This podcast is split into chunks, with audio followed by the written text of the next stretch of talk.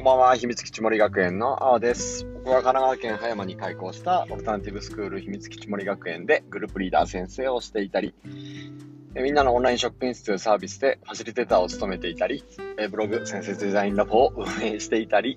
いろんな活動をしています。このラジオは15年勤めた公立小学校の経験という先生の立場と、二児の父である父親の立場から教育を中心にお話しできればと思いました。さて、えー、っとですね、えー、とても激しい渋滞をしてるので、渋滞をしたときはもう一本撮るってことを決めていますので、ラジオをね、え発信しながら、えー、ぼちぼち帰っていきたいなっていうふうに思っています。ええっと、今日は登山で足腰が疲れているので、ね、よく、なんだろうなあのー、子供たちにも話したんですけど、ストレッチとかして、またね、明日、備えられたらなっていうふうに思います。コロナウイルスの、えーと、患者数が増えていて、ね、去年、去年？去年じゃねえ、昨日？昨日、神奈川県も過去最多が出てたような気がしますね。これ PCR 検査自体が4月5月の8倍になってるので、まあ、過去最多が出るのは当然なんですが、ね、ここから2時間数のように上がっていかないように、ちょっと状況を見ながら、僕らの学園も動いていかなくちゃいけないなっていうふうに思っています。ね。えっと、経済を立ち直せるためには、多分 GoTo トラベルは必須だったと思っていて、で今更そのせいにするんじゃなくて、ね、それで救われた、ね、え、お店、そしてそれで救われた命が多数あるのは間違いないと思うので、あのー、ここから先にね、どんな対応をしていくかっていうのを、ね、えー、僕らも一人の人として、で、えっ、ー、と、政府の判断をそういうところを待ちたいなっていうふうに思っています。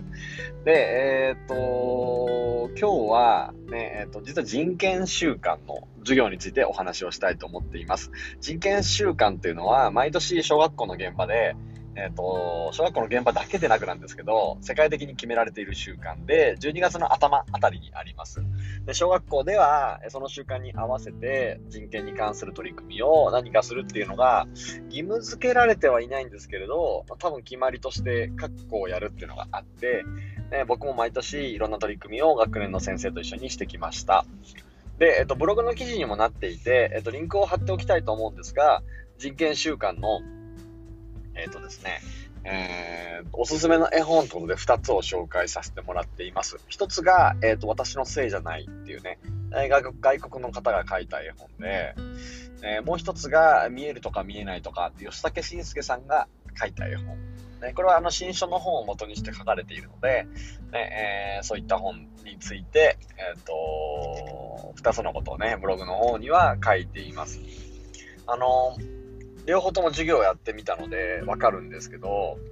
なんか多分ね、えっとね、人権習慣で養いたいのは、物の見方だなっていうふうに思っていて、ね、物の見方が、変化がある。物の見方を変えることができるいい機会だなっていうふうに思っていて、じゃあ、そういう授業僕の中ではそういう絵本をチョイスして子供たちに、えー、一つのものの見方のきっかけを与える場になればいいなっていうふうに思っていました。ねえっ、と、私のせいじゃないは、えっ、とですね、いじめをした子たちの、えー、子たちへの、なんか、多分質問形式になっていて、その答えをみんながするんですよ。え何々ちゃんがやってたから私やっただけだだけだとか、みんなが何も言わないからちょっとやっちゃったんだみたいななんかそういう言い訳がずっと並んでるような絵本なんですけれど、ね、そういう私のせいじゃないじゃあ誰のせいみたいな。それで怒ってるのは何みたいなことをして後半は戦争の写真とかが出てくるんですよね。そういうふうなところから物の見方を考えるべき。ね、とても素敵な絵本だなっていうふうに思っています。ね、見えるとか見えないとかは、ね、吉武吉武慎介さんの絵本って言われれば、もう多分今日本中ね、誰でも知ってると思うんですけど、えっ、ー、と、新書を元にして書かれているので、ね、これも物の見方を養うもので、障害っていうものをどう捉えるかについて書かれています。で、えっ、ー、と、僕ね、あのー、子供たちの教育に、やっぱり物の見方の教育っていうのは絶対大必要だなと思っていて、ぱり道徳も多分ね、そうだと思うんですよね。で僕らは事実を事実のように捉えているのではなくて、ね、えっ、と、いろんなメガネをかけて現実を捉えていて、そのかけたメガネによって、えー、それぞれ捉え方、その後の感情、行動が全部違ってくるよ。だから、不必要な、えー、そして間違ってしまっているメガネをかけていたら、行動も変わってくるのも当たり前だし、ね、えっ、ー、と、そのメガネは、えー、かけて、メガネがいい悪いっていうよりかは、その違ったメガネをかけていることに気づいたりする瞬間がすごく大事で、そこに僕らはストレッチする、成長する、ね、えそういうタイミングがあるんだよ。だから、同じメガネをかけ続けて、同じ感情の出し入れをしてれば、行動は同じで、同じ穴に落ち続けるばかりで、そうじゃなくて、自分が、え例えば、えっ、ー、と、少し客観的な視点や俯瞰的な視点から物事を見たときに、何か感じること、そして何か初めて気づく、えっ、と、そのね、個人のマインドセットなどがあるっていうのが分かったりすれば、また物事の捉え方が変わり、そこからね、えー、自分の人生も変化していくんじゃないかなっていうふうに思っています。だから、ね、変えるべきなのは、僕は、えっ、ー、と、かけているメガネだなっていうふうに思っていて、それで、他人に書き換えさせることできないんですよ。で僕らがいくらこういうメガネの書き方があるよって言っても、その子がかけようとしなければ、物事の見え方が変わらないので、ね、僕らに与えられることはきっかけだったり、え、届けられることは他の友達の声だったり、その中で本人自身がメガネの存在に気づき、違ったメガネをかけるっていうチャレンジをしないと、物事の捉え方が変わってこないと思うんですね。人権習慣っていうのは、その物事の捉え方を捉えるいいきっかけだなっていうふうに僕は思っているので、だからこそ、絵本がもたらす効果っていうのは非常に大きいんだなっていうふうに思っています。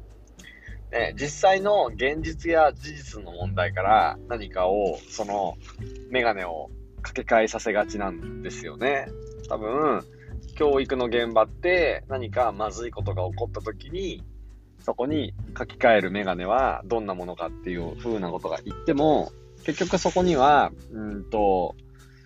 なんだろう、えー、損得のやっぱ感情があって、特に責められたり怒られたりするって分かったら子供は心を塞いでしまって、その状態じゃメガネは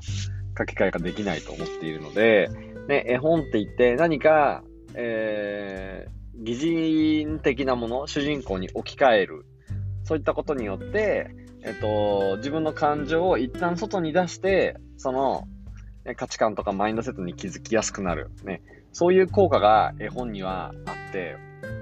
だから僕は授業の中でたくさん絵本を使ってるわけなんですけど、ねえー、そういうことがあるので、ねえーと、自分のマインドセットに、えーと、自分に負荷がかかることなく気づきやすくなる。